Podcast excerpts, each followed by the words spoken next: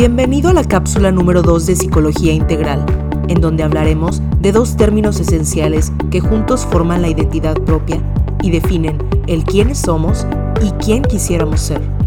La psicóloga Marcela García responde nuestras preguntas sobre el yo ideal y el yo real. Nos explica los dos términos y en qué consisten.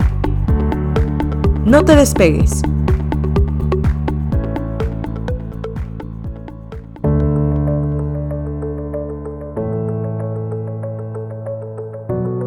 ¿Por qué es importante saber sobre este tema? Antes que nada, platiquemos sobre Carl Rogers, psicólogo estadounidense considerado como uno de los creadores de la teoría de la personalidad humanista. Rogers basó sus investigaciones en que si los seres humanos nos comportamos como en realidad somos, habría menos incongruencia en nuestras acciones.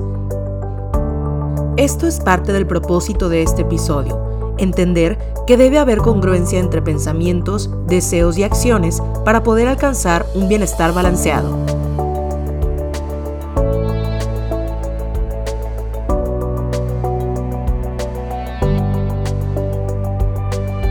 ¿Qué es el yo ideal y el yo real? Podemos definir sencillamente al yo ideal como lo que te gustaría ser y en contraparte, el yo real es quien eres verdaderamente, es decir, el concepto real de ti mismo.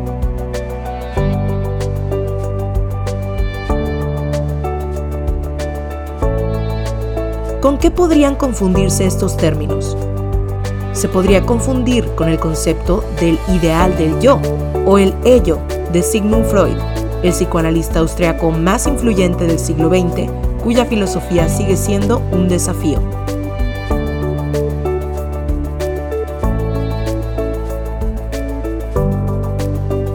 qué se debe este estado emocional? Rogers explica que cuando el yo ideal y el yo real tienen pensamientos similares, hay congruencia, por tanto, la persona tiene más autoestima y es más feliz.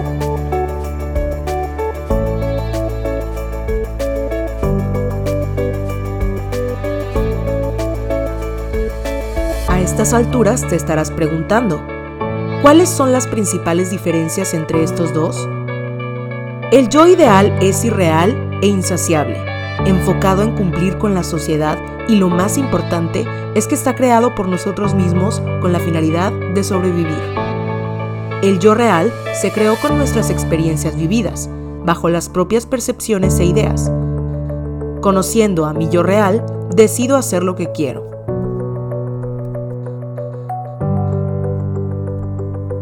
¿Es común que exista una incongruencia entre el yo real y el yo ideal? Sí, es muy común, de hecho. Lo puedes notar cuando te encuentras a ti mismo siendo incongruente con lo que piensas y con lo que haces. Incluso lo puedes ver en los demás. Desde luego, es algo que te molesta, que muchas veces no hacen lo que dijeron que harían. Y eso puede generar ansiedad, pero no tienen la culpa. Y tú tampoco.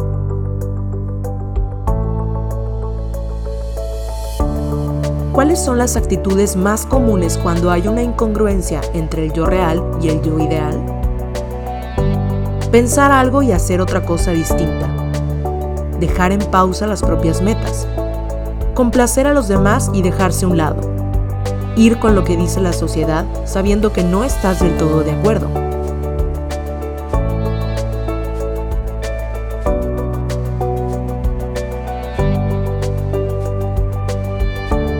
¿Cómo sé si estoy viviendo bajo mi yo ideal y no el real?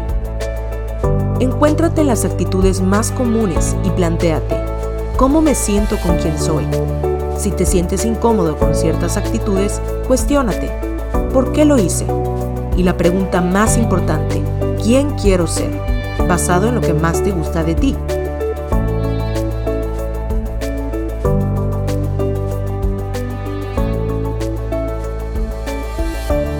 ¿Cómo puedo tratar este estado de conciencia para que no me afecte emocionalmente? Confía en tus propias experiencias. Recuerda que la evaluación de los demás no es tu guía y que la vida es un proceso dinámico y cambiante. A su vez, permite que los demás difieran de ti. Ábrete a tus realidades y de los demás. Y por último, permítete comprender a otras personas.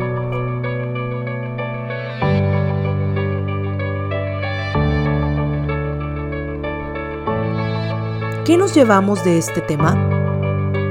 Busca autonomía y libertad. Enfócate en el concepto que tienes de ti y crea conexiones interpersonales saludables. Confía en tus emociones, responsabilízate de tus acciones y sé más receptivo en lugar de defensivo.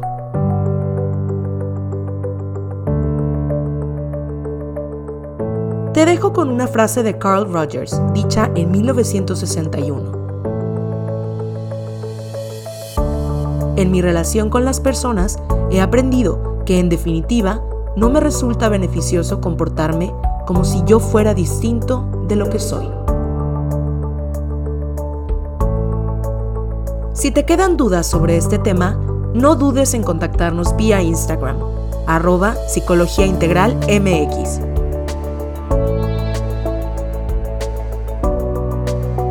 Gracias por sintonizar esta cápsula informativa de Psicología Integral. Si te gustó el contenido, compártelo con tus conocidos. Podría serle de gran utilidad. Hasta la próxima.